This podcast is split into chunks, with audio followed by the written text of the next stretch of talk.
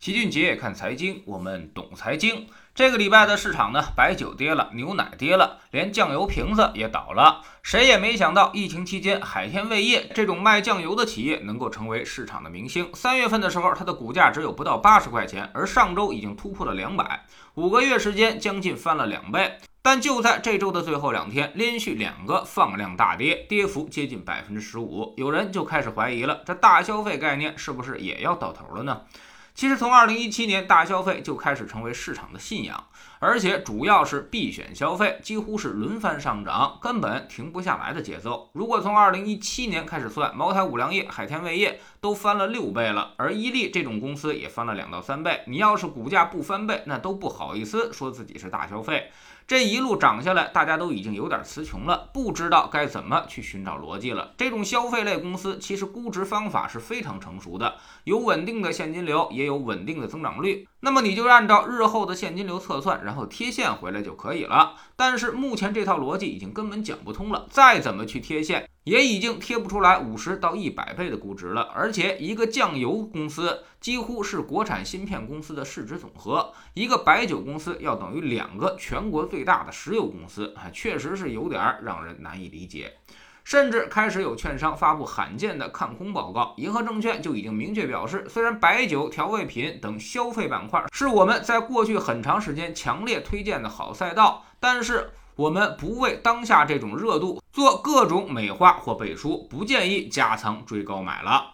消费板块的上涨空间已经在下降，牛市下半场要冷静对待。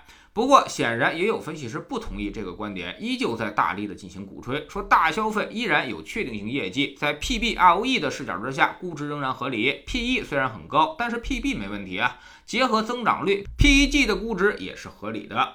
那么到底该怎么看大消费呢？其实如果站在行为金融学的角度，我们压根儿就不用去算，也知道这些公司都高估了，而且还高估了不少。大家都抢着买的玩意儿，它一定是贵了，而且现在有点贵的离谱。分析师们的工作呢，就是顺着市场去说，这样说错了也不会丢掉工作，更不愿意去得罪那些公司，所以看空的报告极少。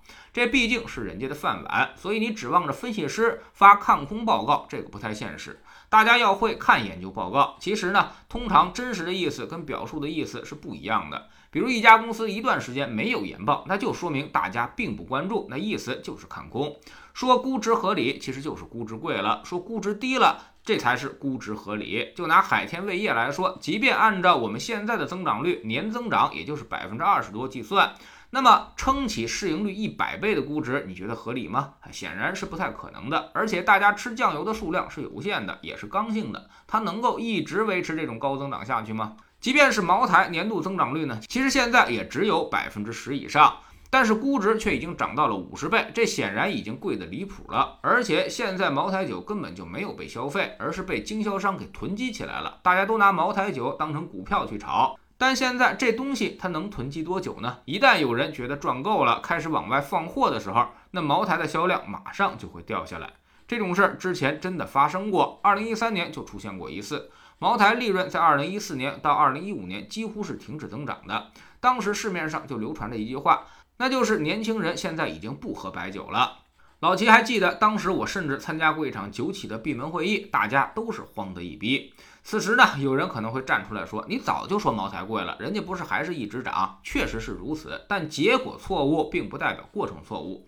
给大家分享一个故事：前一段时间呢，老齐跟一个知名基金的投资总监聊天，他们现在最苦恼的就是手上的茅台拿了太多。这种东西呢，买进来容易，上涨也很容易，但问题是你怎么卖？十八万一手啊，不可能有散户去接盘。你要出给其他的基金，那大家也都是心照不宣的。现在就是一个集体抱团取暖的囚徒博弈。最好的结果就是大家都不跑，继续往上做市值，用新基金继续推高茅台股的股价，这样大家的净值也就都能提升了。但问题是，所有人都非常清楚，以后必然会出现叛徒。第一个跑的肯定能吃到肉，后面跑的就全都要挨打。所以现在茅台和海天这种公司已经变成了机构们自娱自乐的工具。机构持仓量太大，即便中国人不抛，那外国人也不能保证。所以现在大家都如坐针毡，唯一的办法呢，就是多发新基金，用新基金去接老基金的盘，持续保证老基金的明星品牌效应。这样呢，散户虽然没有接盘，但是那些新基民却接了盘，多少会影响基金公司的品牌形象，但是也实属无奈，只能这么干，否则眼看它股价越来越高，这心里也就越来越没底。所以现在你明白了吧？股价高并不代表正确的结果，是人家有意为之。想想也知道，茅台里面它能有多少散户呢？所以现在机构们协商一致之后。压根儿就没有什么抛压，这样股价才能够一直涨。但问题是，这不可能成为常态。为了利益，机构之间也早晚会有一战。等到他们开始多杀多的时候，那就不好说会发生什么了。所以，静静地看着他们表演就好。一群虎狼中间，你还要去叨一口肉吃，这就有点太难了。稍有不慎，你自己就会变成那块肉。所以，炒股千万别追高，更不要看它跌下来就去抄底。现在呢，高的太多了，并不是跌两天就能解决问题的。另外呢，就是千万别去再买什么新基金了。现在新基金发出来就是去当炮灰的，他们的目的就是要解放各个基金公司的明星产品。昨天呢，我们在知识星球齐俊杰的粉丝群里面复盘了市场一周的走势。这周大家的感觉普遍不好，但其实跌幅十分有限。之前呢追热点的那些朋友损失相当惨重，估计都有百分之二三十了。但是如果老老实实的跟我们做资产配置的，其实从七月十三号市场调整以来，压根儿就没赔过钱。一些热门股大跌，一些冷门股正在补涨，市场依旧维持平衡状态。中期调整已经接近尾声，后面我们又该怎么办呢？我们总说投资没风险，没文化才有风险。学点投资的真本事，从下载知识星球 PP，找齐俊杰的粉丝群开始。在这里，我们要让赚钱变成一种常态。老齐不但会给你鱼，还会教你捕鱼的技巧，让你明明白白知道钱到底是怎么赚到的。二零一八年星球建立到现在，跟着老齐做投资的朋友，少说也赚了百分之五十以上了。更重要的是，你自己已经在明显提高。知识星球老齐的读书圈里，我们开讲《全球房地产》这本书。昨天呢，我们详细的分析了一下英国和美国的住房制度。今天呢，我们还要分析德国和新加坡的这两个国家，才是我们未来主要学习的方向。无论是租房市场建设，还是保障房体系，这两年学德国、学新加坡的声音已经是越来越强。那么他们到底先进在哪儿呢？知识星球找老齐的读书圈，每天十分钟语音，一年为您带来五十本财经类书籍的精读和精讲。现在加入之前讲过的一百七十多本书，您全都可以收听收看。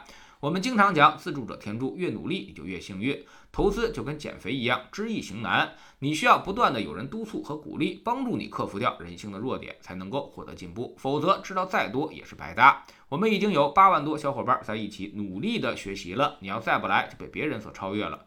读书圈和粉丝群独立运营，也单独付费，千万不要走错了。苹果用户请到老齐的读书圈同名公众号里面扫描二维码加入，三天之内不满意全额退款，可以过来体验一下。